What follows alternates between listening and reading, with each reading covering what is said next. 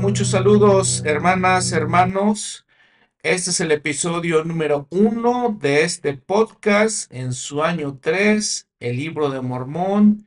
Estamos en la introducción y esta es la parte 2 de la introducción.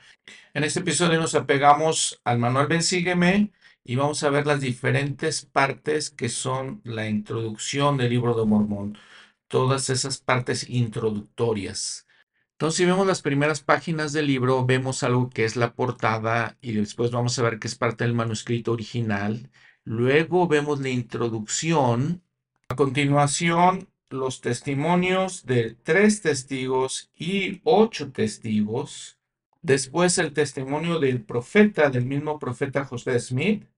Y al final una breve explicación del libro de Mormón, de las diferentes partes que lo componen, cómo llegó a ser hasta nosotros.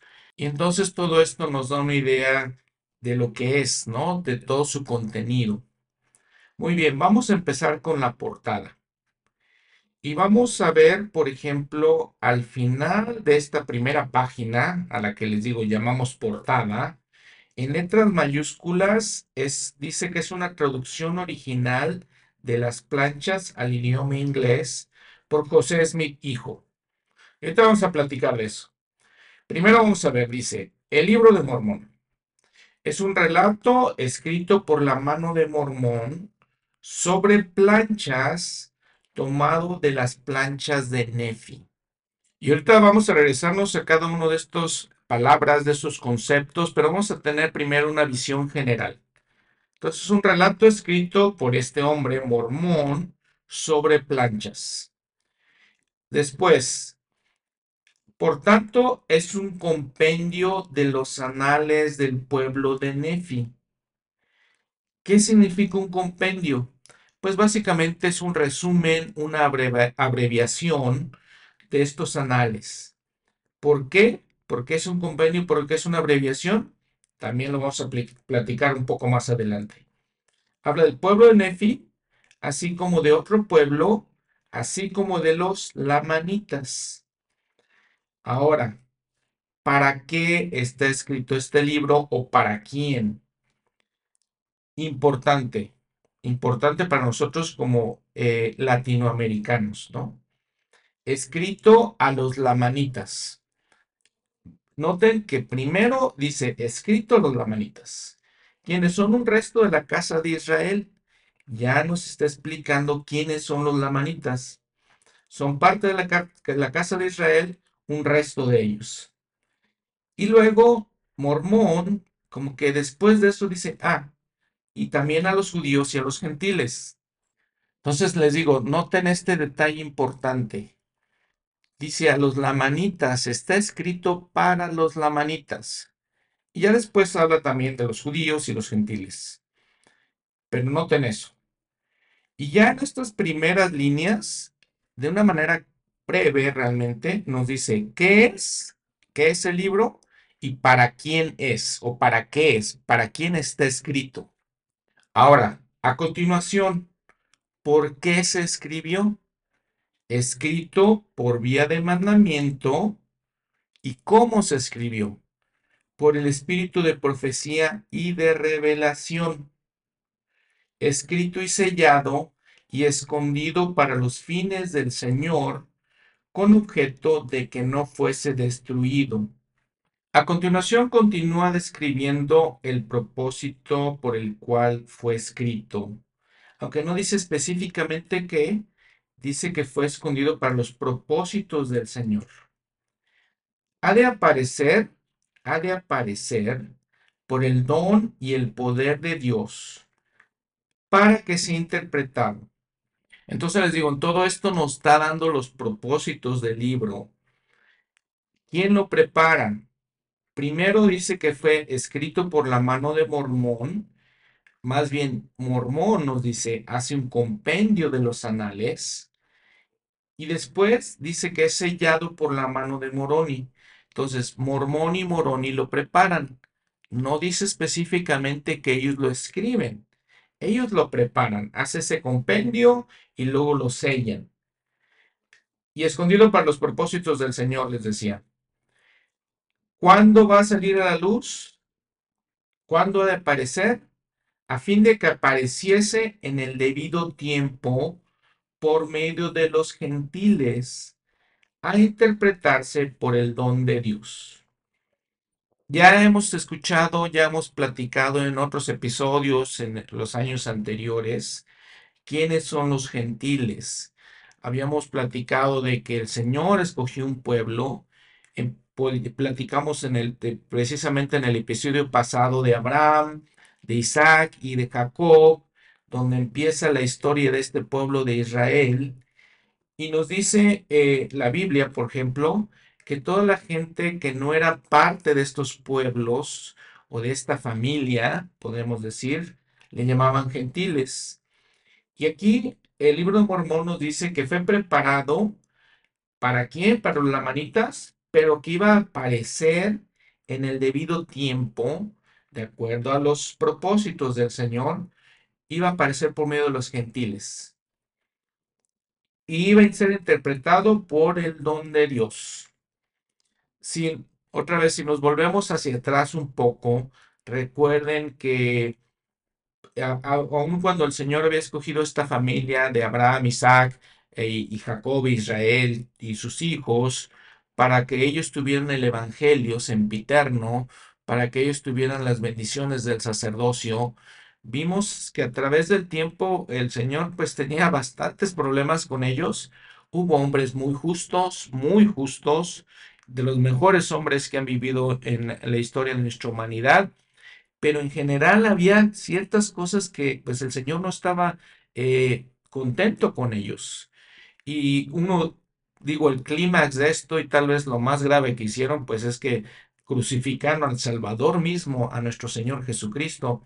Y entonces, con todo esto podemos entender cómo la atención del Señor Dios dirige más bien su atención hacia los gentiles, hacia gente que no era parte del pueblo de Israel. Y así iba a surgir este libro de Mormón. Pero vean entonces, va a aparecer por el don y el poder de Dios. Y también se va a interpretar por este don de Dios. Muy bien, ese es el primer párrafo. Vean todo lo que aprendemos en este primer párrafo, de una manera sencilla, pero muy directa. Segundo párrafo, primero nos ha hablado que es un compendio de los anales del pueblo de Nefi y también de los lamanitas, pero también en este segundo párrafo nos dice que contiene un compendio tomado del libro de Éter. Ya nos habló de Nefi, ahora nos está hablando de Éter. ¿Quién es Éter?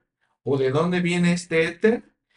El cual es una relación del pueblo de Jared que fue esparcido en la ocasión en que el Señor confundió el lenguaje de los del pueblo cuando estaban edificando una torre para llegar al cielo.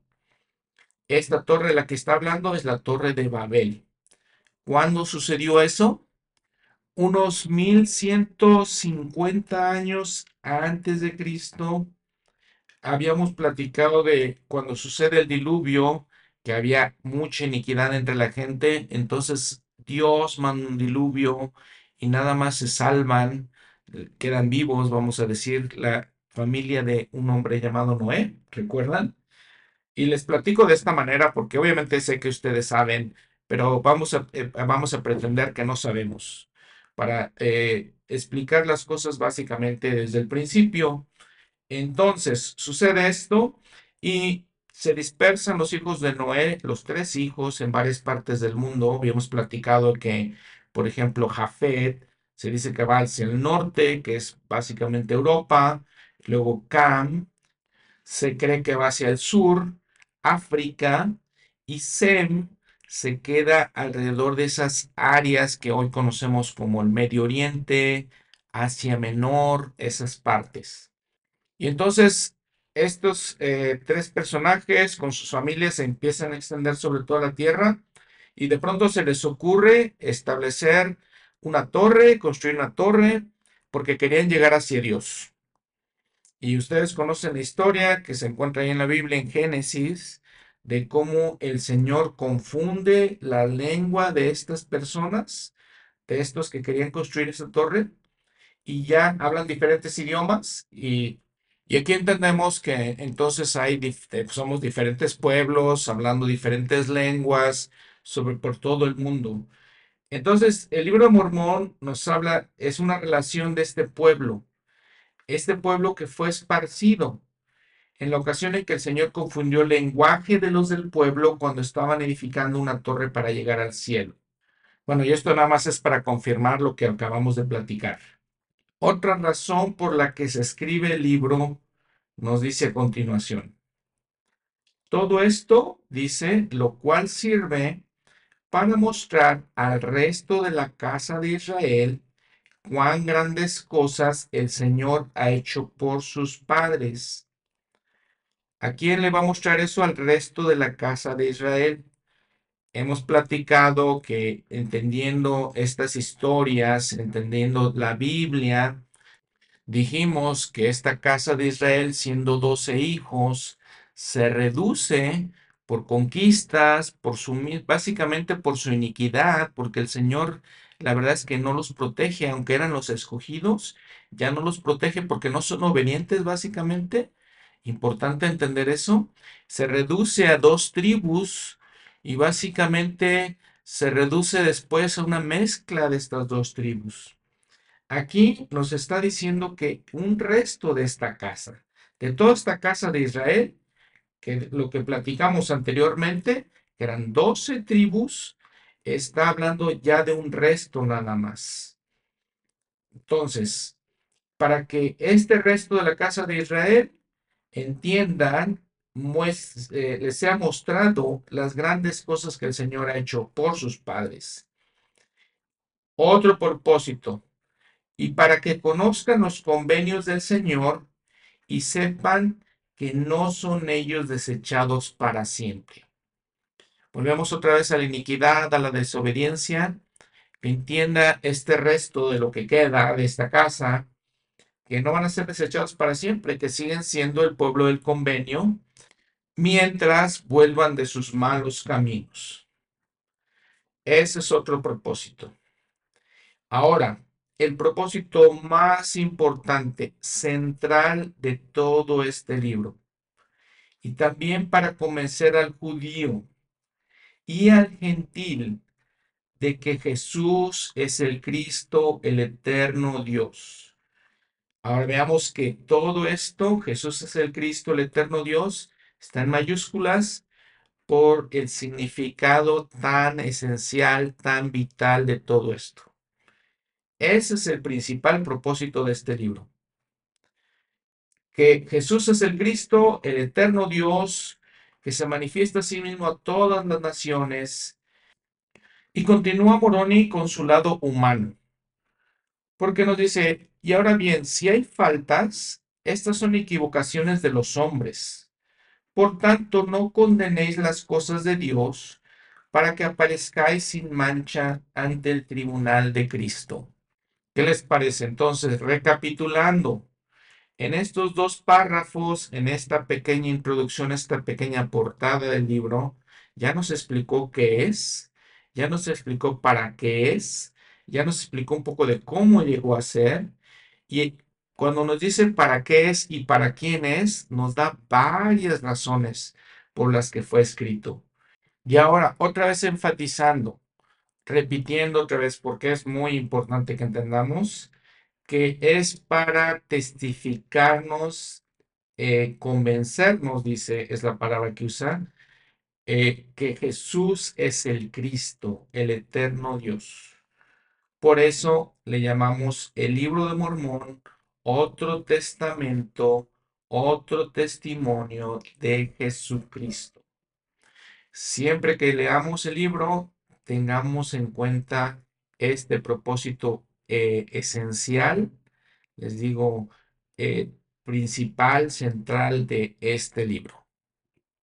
Muy bien, ¿cómo llegó a nosotros? ¿Cuál es esta historia de cómo llegó hasta nuestros tiempos? Ya vimos que apareció por el don y el poder de Dios y fue sellado, eh, fue, necesitaba ser interpretado por este don de Dios. Y aquí de este punto nos trasladamos unos cuantos cientos de años hacia el futuro 1820. Pasamos unas páginas en el libro, vamos a lo que es el testimonio del profeta José Smith.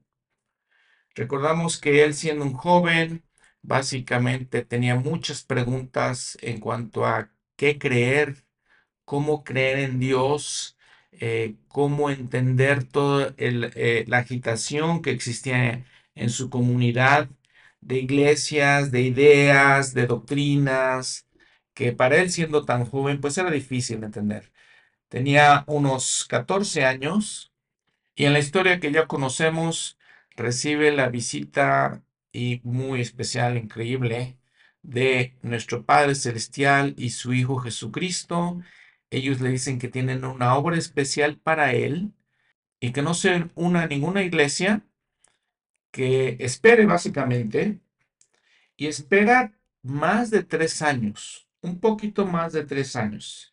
En el testimonio del libro del profeta José Smith, nos dice que hasta el 21 de septiembre 1823 ahora, les digo ya más de tres años, estaba orando nuevamente, pidiéndole a Dios Todopoderoso. Y en cuanto se encontraba en ese momento de estar suplicando, en su cuarto se apareció una luz que iba aumentando hasta que dice toda su habitación quedó más iluminada que al mediodía. Y en medio de esa luz se apareció un personaje. Estaba al lado de su cama, de pie en el aire, porque sus pies no tocaban el suelo. ¿Cómo lo describe?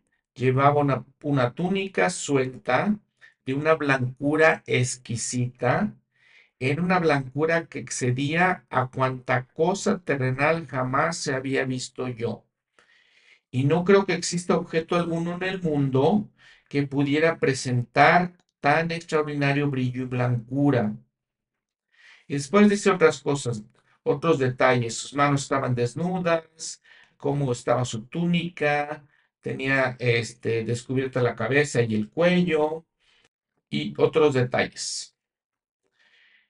Lo llamó por su nombre, dice, me llamó por mi nombre y me dijo que era un mensajero enviado de la presencia de Dios y que se llamaba Moroni, que Dios tenía una obra para mí y que entre todas las naciones, tribus, lenguas y lenguas, se tomaría mi nombre para bien y para mal.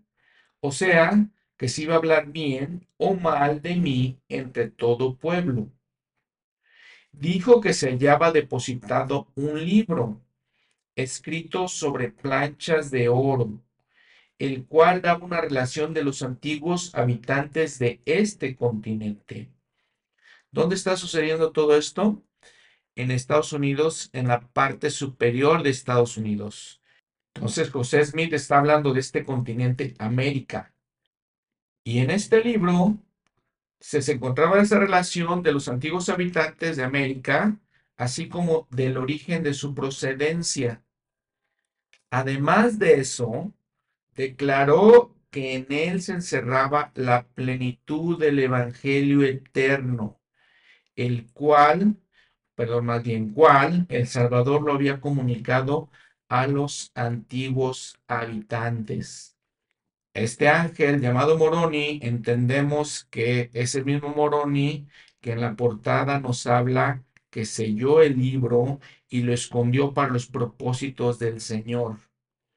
Entonces, este es el mismo Moroni que hablamos. Y ya nos explica otra vez de dónde viene el libro, para qué es el libro, qué contiene el libro, y nos da otra perspectiva esencial, porque nos dice que en este libro está escrito la plenitud del Evangelio eterno.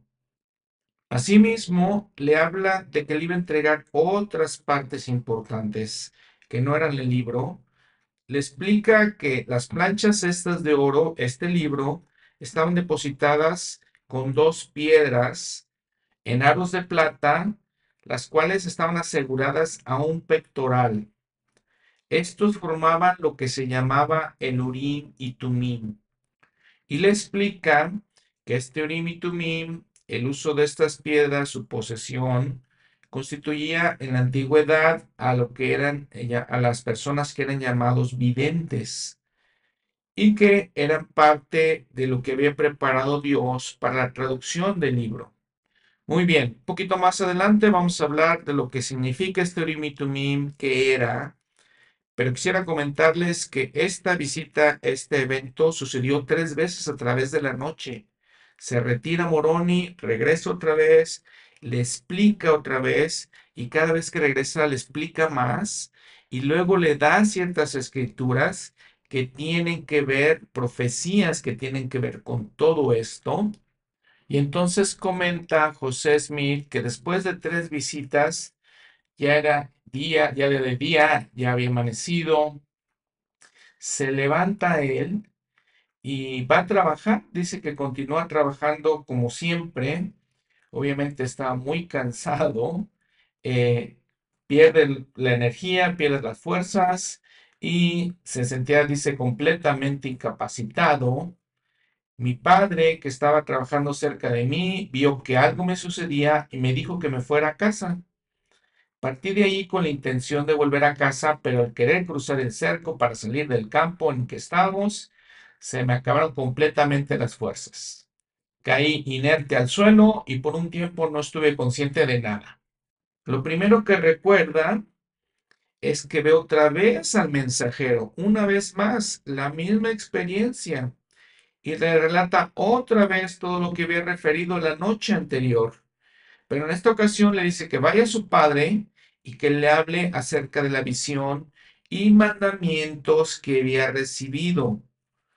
Y entonces José Smith sale, habla con su padre, su padre le dice que era de Dios, que estas experiencias vienen de Dios y que vaya y haga lo que el mensajero le dice.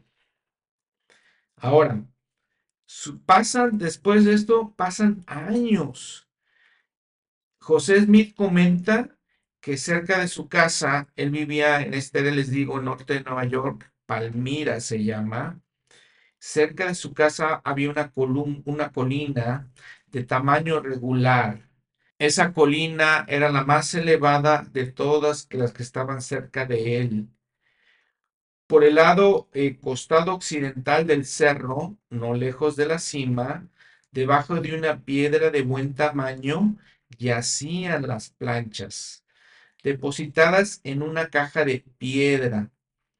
En el centro y por la parte superior, esta piedra era gruesa y redonda, pero más delgada hacia los extremos.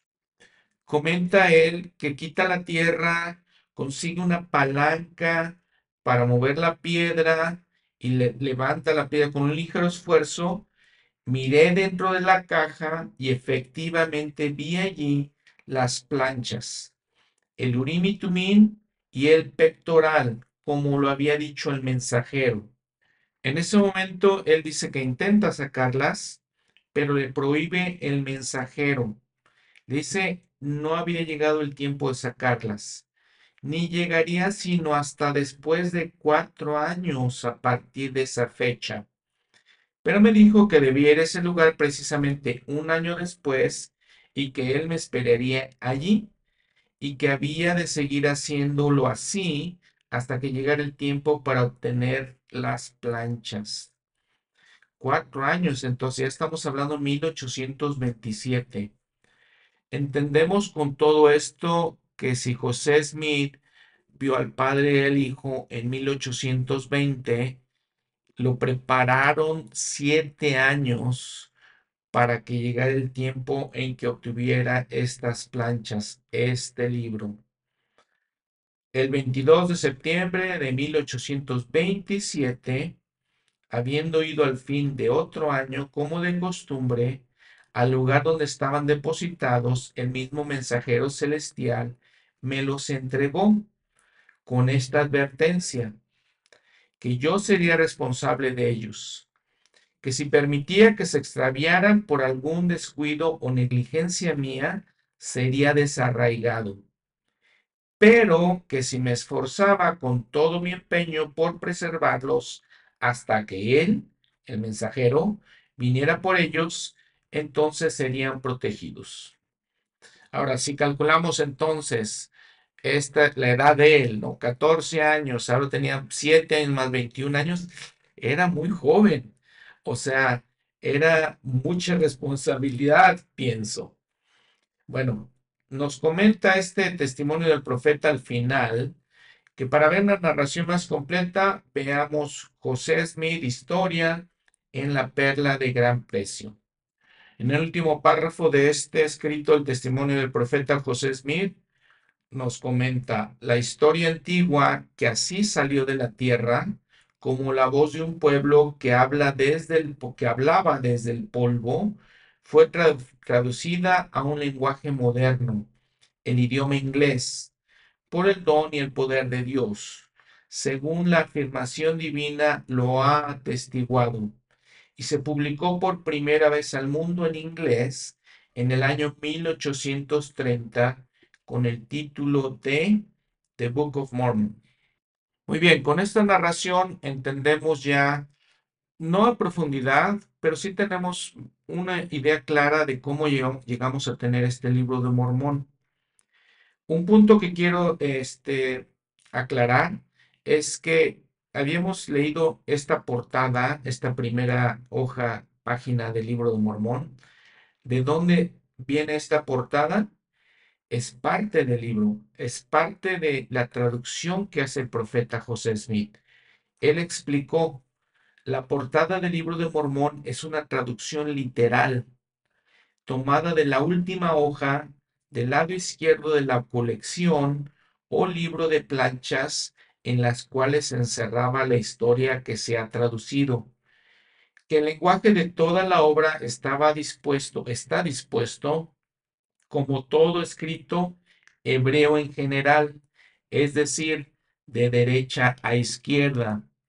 Básicamente todos los idiomas del Medio Oriente se leen así, de derecha a izquierda, contrario a como nosotros leemos en este mundo este moderno de el continente americano, europeo también, de izquierda a derecha.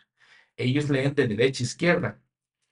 Y que dicha portada, sigue diciendo el profeta, en ningún sentido es composición moderna, ni mía, ni de cualquier otro hombre que haya vivido o que o viva en esta generación. Bueno, esta explicación les quiero comentar, entonces es eso. Esta portada ya que sabemos cómo obtuvo el profeta el libro de Mormón, e, esta portada es parte del libro de Mormón, parte de los escritos antiguos, como él lo comenta, no es ninguna composición moderna. Muy bien, ahora platiquemos de esta otra parte de estas páginas introductorias que se llama Una breve explicación acerca del libro de Mormón.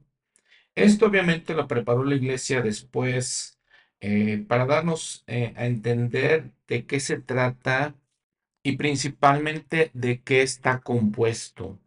O sea, de dónde, cuál es el origen más bien de los escritos. Y nos habla de cuatro fuentes principales. Las planchas de Nefi, aunque de estas planchas de Nefi podemos dividir dos partes, porque existían unas planchas llamadas mayores y unas planchas llamadas menores. Después, número dos, las planchas de Mormón. Número tres, las planchas de éter. Y número cuatro, las planchas de bronce. Ranefi narra que de las planchas que él escribió, unas eran, tenían que ver más con cosas espirituales y otras tenían que ver más con cosas seculares. ¿Qué estaba pasando? Parte de la historia. Entonces las primeras, que son planchas menores, eran básicamente espirituales, las enseñanzas espirituales de ellos. Y la segunda, las planchas mayores, pues como eran ya más extensas, hablaban de muchas otras cosas. Si leemos un poco más abajo, donde dice el libro de Mormón se compone de 15 partes, en esta breve explicación, podemos un poquito entender mejor estas planchas de Nefi. Entonces, son 15 partes, dice este párrafo. Estas partes se les llama libros y generalmente llaman el nombre de su autor principal. O sea que podemos decir básicamente 15 libros. los primeros seis libros, hasta el libro que es de Omni, son parte de las planchas menores.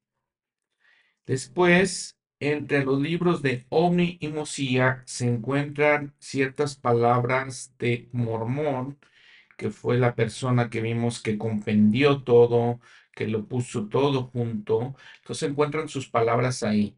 Es, es, una como este, introducción a las nuevas planchas, a las planchas mayores. Aquí podemos considerar un segundo grupo de planchas. Entonces sería planchas 1 de Nefi y como dijimos, planchas 2, planchas de Mormón, que se encuentran todas las palabras de él, más varios comentarios que él hizo a través de todo el libro y al final también se encuentra su libro y con ciertos aditamentos de su hijo Moroni, que también escribió su libro. Muy bien. Entonces, dijimos otra vez, de los 15 libros, los primeros seis vienen de las planchas menores de Nefi. Después habla Mosía, o existe el libro de Mosía. De ahí en adelante, todo tiene que ver con las planchas mayores de Nefi. Leyendo en un párrafo más adelante, dice la parte más extensa, desde Mosía hasta el capítulo 7 de Mormón, es una traducción del compendio que hizo Mormón de las planchas mayores de Nefi. Una tercera parte son las planchas de Éter.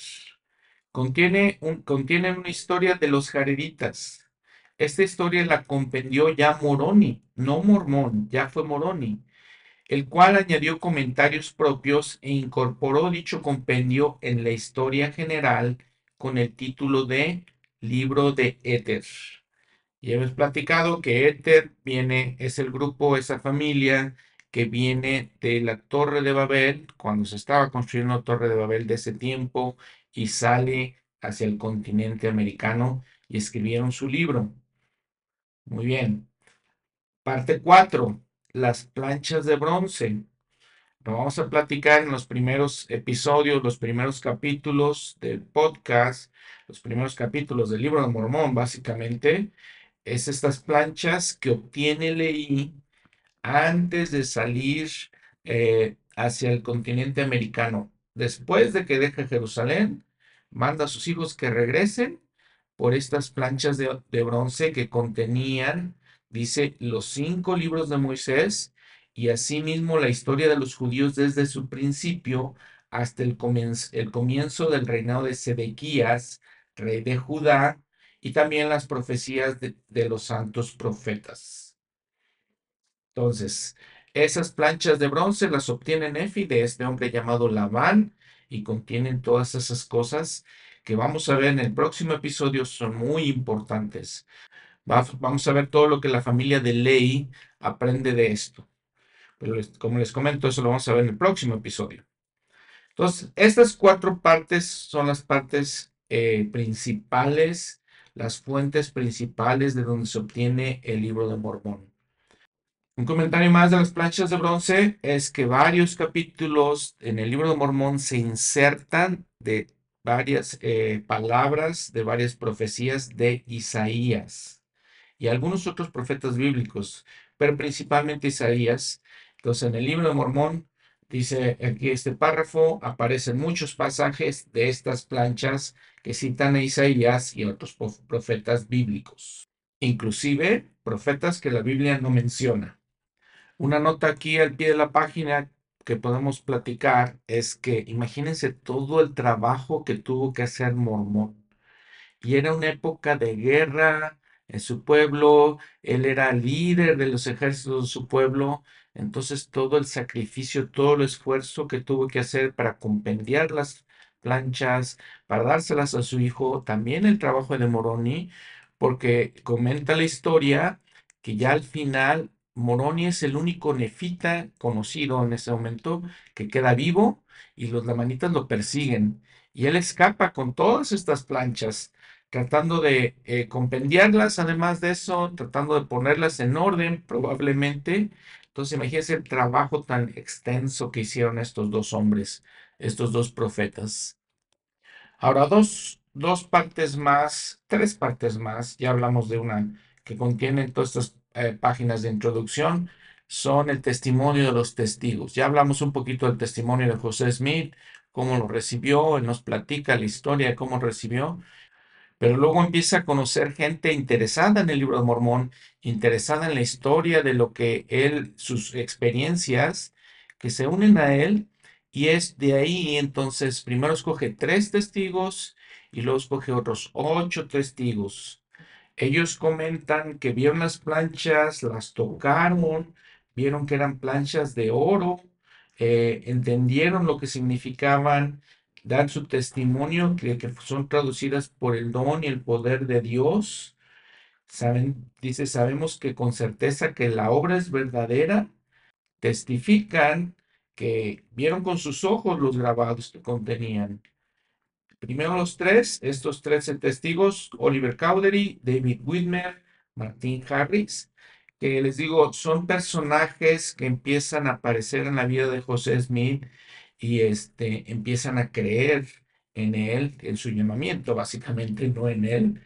Eh, y entonces son llamados como testigos y luego otros ocho, que son algunos hermanos de David Whitmer, que son, por ejemplo, Christian, dice, eh, Peter, eh, parte de la familia de José Smith, que fue su padre, su hermano Hiram, su hermano menor Samuel, y entonces todos este grupo de personas con eh, Page también. Eh, somos ocho testigos y nos dan su testimonio igual. Lo interesante de todo esto es que vean, son tres testigos y luego ocho testigos, más José Smith, doce testigos. Interesante el número. Otra vez, habíamos hablado de doce en eh, el año pasado, en, en, el Apocalipsis, de la numerología y lo que significa doce. Doce testigos, doce apóstoles, 12 meses del año. Vean todo eso, simbolismo, ¿no? Cabe mencionar en todo esto que muchos de estos testigos se retiraron de la iglesia. Eh, para mí no me extraña, sabemos que varias veces, por ejemplo, en la vida del Salvador, de Jesucristo mismo, se retiraba la gente, seguidores de él se retiraban. Y bueno, pues el, este, especial en todo eso es Judas Iscariote, que no solamente se retiró, lo traicionó. Eh, es algo muy serio.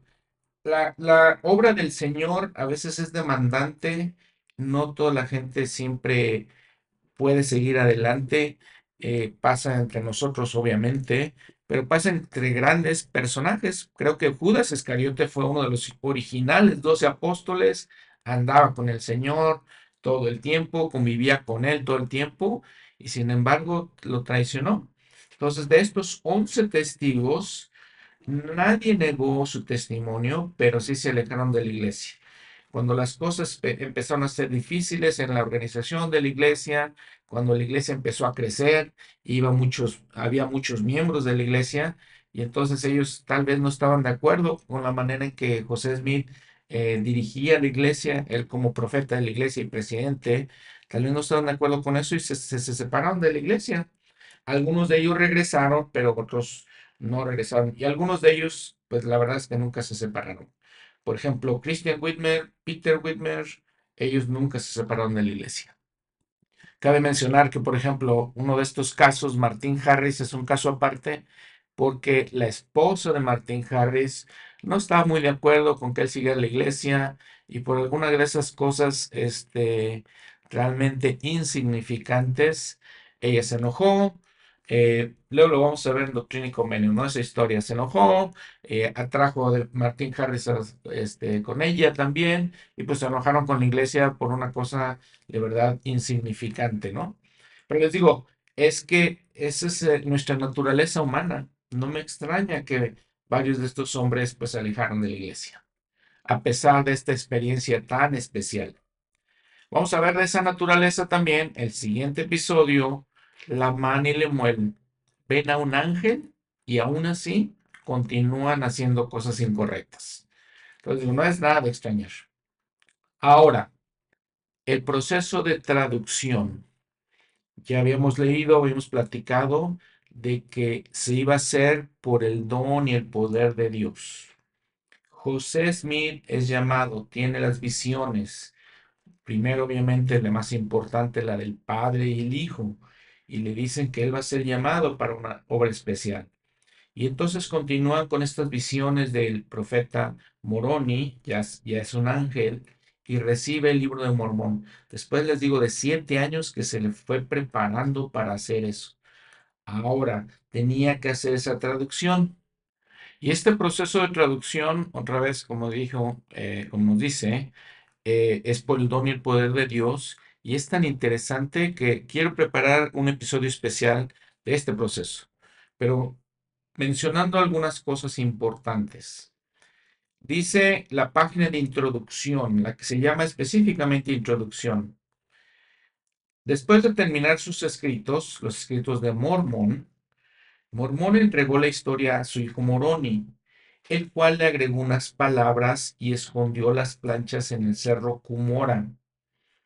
El 21 de septiembre de 1823, el mismo Moroni para entonces un ser glorificado y resucitado, se le, apareció al profeta José Smith y le instruyó concerniente al antiguo registro y a la destinada traducción de este al idioma inglés. Esto es lo que ya habíamos platicado, nada más para recordarlo. Y recordemos también que después de esa primera visita, pasaron cuatro años más para que José Smith tuviera directo acceso a las planchas. Primero nada más las podía ver y después ya tuvo directo acceso a ellas.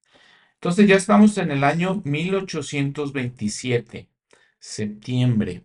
Y entonces empieza la obra de traducción. En, en esas fechas vivía en Harmony, Pensilvania, y su principal escribiente, la principal persona que lo ayudaba era Emma, su esposa ya. Emma, su esposa. Y después conoce también a un amigo, Martín Harris, el que habíamos hablado hace un momento, que también eh, funge como escribiente. Y un poquito aquí empiezan ciertos problemas.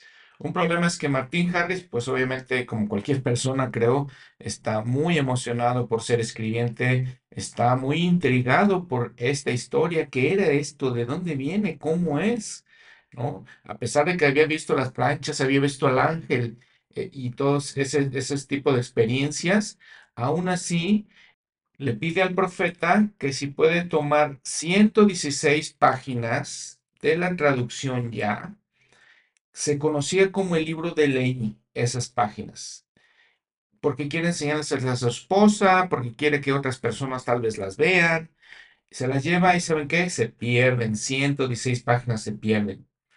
Y el Señor, pues sí, reprende a José Smith porque José Smith le había preguntado al Señor si podía dárselas a Martin Harris y el Señor le dijo no.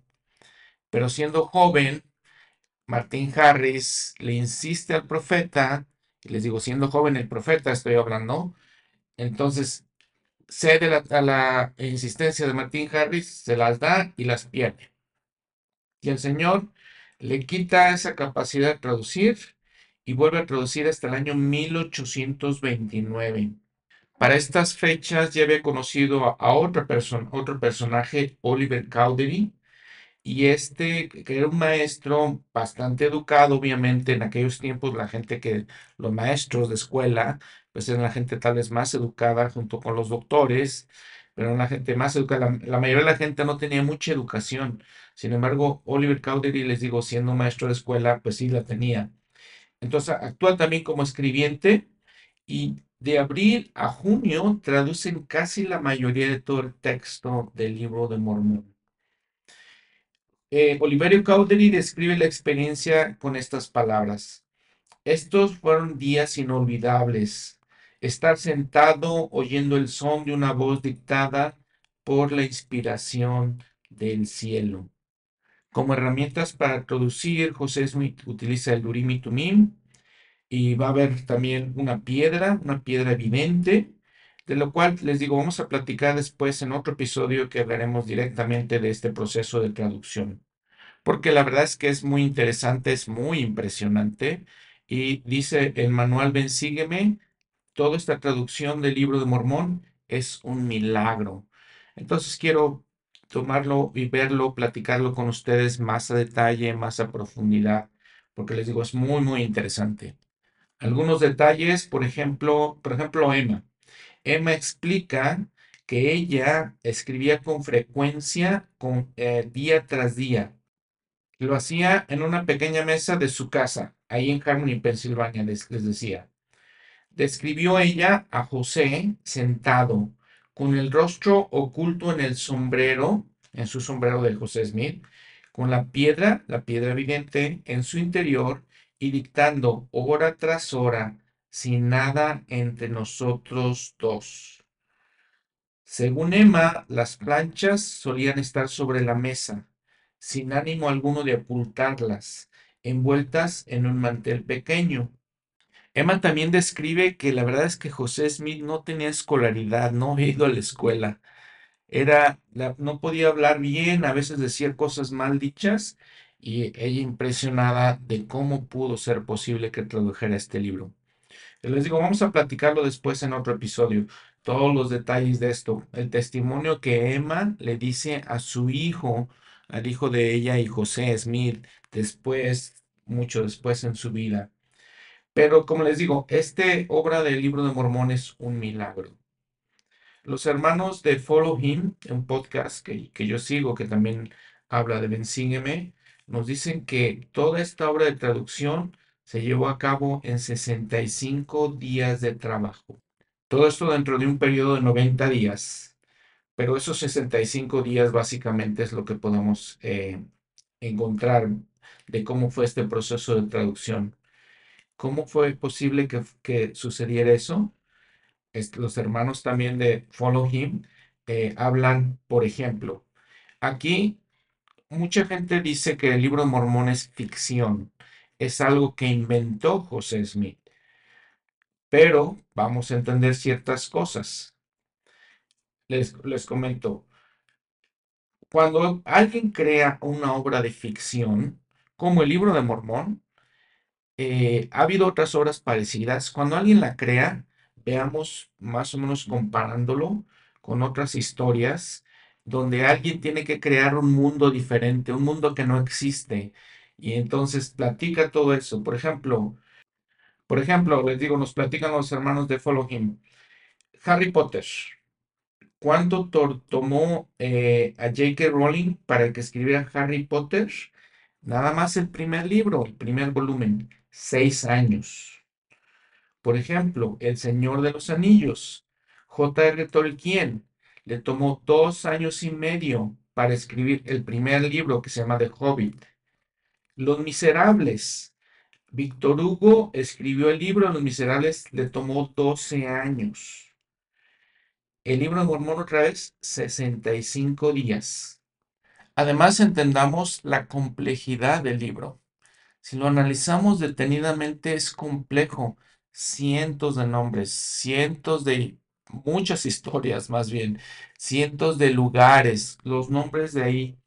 Una cosa muy importante que siempre, a mí siempre me llama mucho, mucho la atención, ¿qué tanto conocían eh, en Estados Unidos, en el norte de Estados Unidos, acerca de civilizaciones, acerca de eh, todas estas civilizaciones que yo como mexicano, yo crecí con ellas, las veo todo el tiempo alrededor de mí. Veo las ruinas, veo, ah, está la civilización, las más conocidas, la civilización azteca. Tenochtitlan todavía existe, ustedes la ven eh, cuando está construida la Ciudad de México sobre esa ciudad. Ahí vemos pirámides y además subterráneamente vemos esta gran Tenochtitlan. También vemos, por ejemplo, los mayas que construyeron muchas ciudades.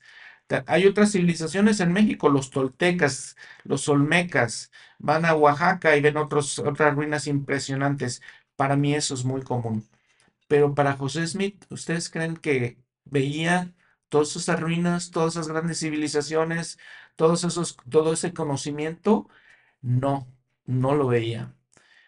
Impresionante también para mí es como la iglesia, el testimonio del libro mormón llega a todas partes del mundo, a Asia. ¿Qué saben los asiáticos de estas civilizaciones en América? No creo que mucho. Ahora que escuchamos que la iglesia va a construir un templo en Mongolia, ¿qué saben los mongoles de los aztecas, los mayas? ¿Qué saben de esas grandes civilizaciones? Les digo, para inventar eso, no lo veo posible. No lo veo posible que un joven como José Smith invente todo ese mundo. Después también quiero hacer otro episodio con evidencias del libro de Mormón. En el Doctrina y Convenio nos habla que nosotros eh, estudiemos, entendamos, obtengamos un testimonio, tanto como por el estudio como por la fe. Y claro que la fe es esencial. La espiritualidad del libro de Mormón es innegable. Todo lo que aprendemos, las doctrinas de Cristo, la claridad de esas doctrinas, lo impresionante, el espíritu, el poder que uno siente al leerlo. Y tan, tan poder que, como les digo, llega a todas partes del mundo y la gente recibe un testimonio de eso. Les puedo contar después, en ese episodio de Evidencias del Libro de Mormón, todas las, eh, lo que encontraron los españoles cuando llegaron a México, y ellos dicen, parece como si creyeran en Cristo estas personas. Vamos a ver la leyenda de Quetzalcóatl, que es una leyenda muy interesante, muy interesante, que se refiere al dios blanco y barbado que vino a México y que los aztecas creían en él y pensaron que cuando llegaron los españoles era la, la vez, era el momento que les había prometido ese dios blanco y barbado que iba a regresar. Es la leyenda de Quetzalcóatl. La serpiente emplumada. Y vamos a hablar también de ese simbolismo de la serpiente. Digo, lo vamos a ver en otro episodio porque es específicamente para, hablando específicamente de todas esas evidencias, que mucha gente no cree, mucha gente no cree en la espiritualidad del libro de Mormón, pero ahí está. La verdad que la gente que lo lee con sinceridad recibirá un testimonio de que es verdadero. Independientemente, les digo, les digo de las evidencias, de lo que podemos platicar, que es interesante, independientemente de eso, si uno lo lee sinceramente eh, y pregunta a Dios, como dice Moroni en el capítulo 10 del libro de Mormón, de Moroni 10, este, se darán cuenta que es la verdad. Hemos encontrado, la gente dice, no, es que no había caballos, no, es que no es cierto, no había cemento, no había eh, acero en este continente americano, pero poco a poco se han dado cuenta de que sí había. Hace algunos años, por ejemplo, leí, encontraron esta nueva tecnología que se llama LiDAR. Es una tecnología que ayuda de una manera excelente a los arqueólogos porque pueden rastrear cosas que están sepultadas sepultadas abajo de la tierra. Y han encontrado una cosa muy interesante, eh, hace pocos años, encontraron que los mayas habían construido ciudades con murallas alrededor. No se sabía eso. Pensaban, ah, eso de que dice el libro de Mormón, de que había murallas, no es cierto. Pero ya encontraron las murallas. Las semillas también, eh, la cebada, por ejemplo, ya se encontraron que sí, en esta tierra, en este continente, también había cebada. Y les digo, se van encontrando, eh, existe esa organización de la que les he platicado eh, varias veces, eh, Scripture Central, que inició, creo, como central del libro de Mormón, Book of Mormon Central. Ya existen también podcasts en español muy recomendables, pero ahí nos platican de las evidencias que se han encontrado la, según tengo entendido, la fundó el hermano John Welch, porque el hermano John Welch era misionero en Alemania y de, de pronto fue a una conferencia donde estaban hablando de escritos judíos y hablaban de algo, una herramienta literaria que utilizaban los judíos, los hebreos para escribir antiguamente que se llaman quiasmos. Después vamos a platicar de esos quiasmos también. El hermano John Welch dijo, bueno, si, existían en, la antigüedad entre los hebreos, ¿no estarán también en el libro de Mormón? Pues sí, encontró esos quiasmos también en el libro de Mormón. Son complejos, son eh, herramientas literarias complejas. Vamos a platicar de esas cosas también. Pero les digo, todo esto no se compara con la, el testimonio, la espiritualidad que se encuentra en el libro. Les comento otra vez las doctrinas, Ah, hay, verdaderas joyas doctrinales. Segunda de Nefi 2, eh, Alma 32, 34, 42, Segunda de Nefi 9, eh, la visión de Leí, la alegoría de los olivos, que es increíble. Eso es un capítulo impresionante de cómo se explica la historia del pueblo de Israel, básicamente. Eh, todo eso es muy interesante. Alma 32, cuando habla de plantar una semilla en nuestro corazón eh, y que esa pueda brotar, nos explica el proceso de conversión, el proceso de obtener un testimonio de una manera tan especial. Cuando les digo segunda en Nefi 2, cuando nos dice eh, es necesario que haya una oposición en todas las cosas, esa frase es impresionante. Nos habla del propósito de la vida. Y entonces nos explica eh, este, en ese momento ley, eh, toda la importancia de la vida, las pruebas, por qué tenemos las pruebas, por qué necesitamos a Jesucristo. Recuerden, el propósito central de que leamos el libro de Mormón y lo entendamos es que sepamos que Jesús es el Cristo.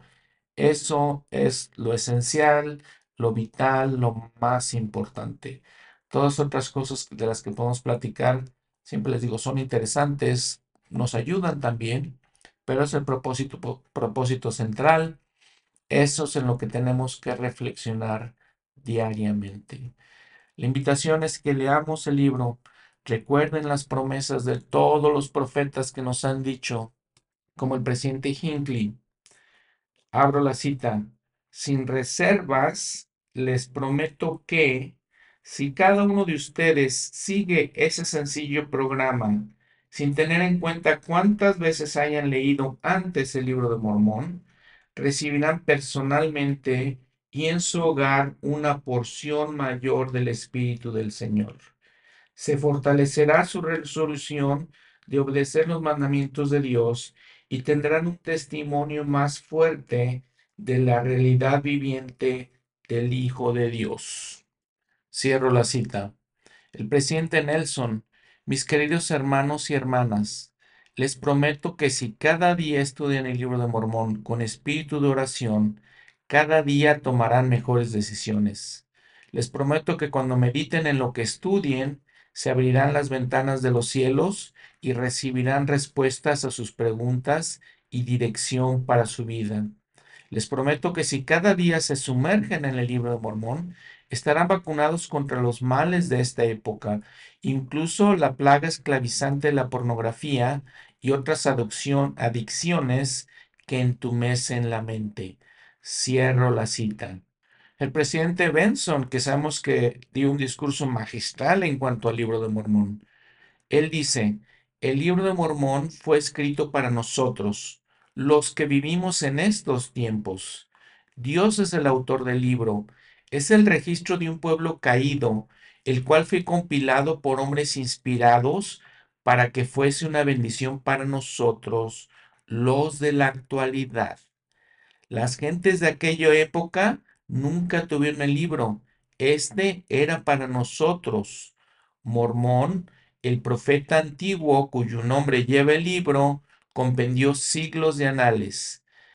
Dios, que conoce el fin desde el principio, le hizo saber lo que debía incluir en la recopilación, porque nosotros lo necesitaríamos para nuestra época. Cada uno de los escritores principales del libro de Mormón testificó que escribía para generaciones futuras. Si ellos vieron nuestros días y eligieron aquellas cosas que serían de máximo valor para nosotros, no es pensando en ello que deberíamos estudiar el libro de Mormón. Constantemente deberíamos preguntarnos, ¿por qué inspiró el Señor a Mormón o a Moroni o a Alma para que incluyera esto en su registro? ¿Qué lección puedo aprender de esto que me ayude a vivir en este día y en esta época? Cierro la cita. Y los dejo, hermanas y hermanos, con esta reflexión de las palabras del presidente Benson y del presidente Nelson y cómo podemos aplicarlas en nuestras vidas. Como siempre les comento, que reflexionemos, que meditemos profundamente y que sepamos que si el libro mormón viene de Dios, todo lo que vemos en la iglesia viene de Dios, porque es la piedra clave de nuestra religión, dijo José Smith. Es esencial para nuestra vida, para nuestro bienestar, para nuestro progreso espiritual, que podamos seguir los consejos de los profetas este año y siempre, realmente, pero este año en particular que vamos a hablar de este libro tan especial. Les prometo que vamos a tener episodios especiales, muy espirituales. El próximo episodio invité a un amigo de muchos años, Moroni Gaona, y el episodio que, que hicimos con él, lo que él nos platica, sus comentarios, estoy seguro que va a fortalecer su fe, los va a edificar en su testimonio y va a ser de gran valor para ustedes y para mí. Nos vemos en el próximo episodio. Que tengan una buena semana. Gracias.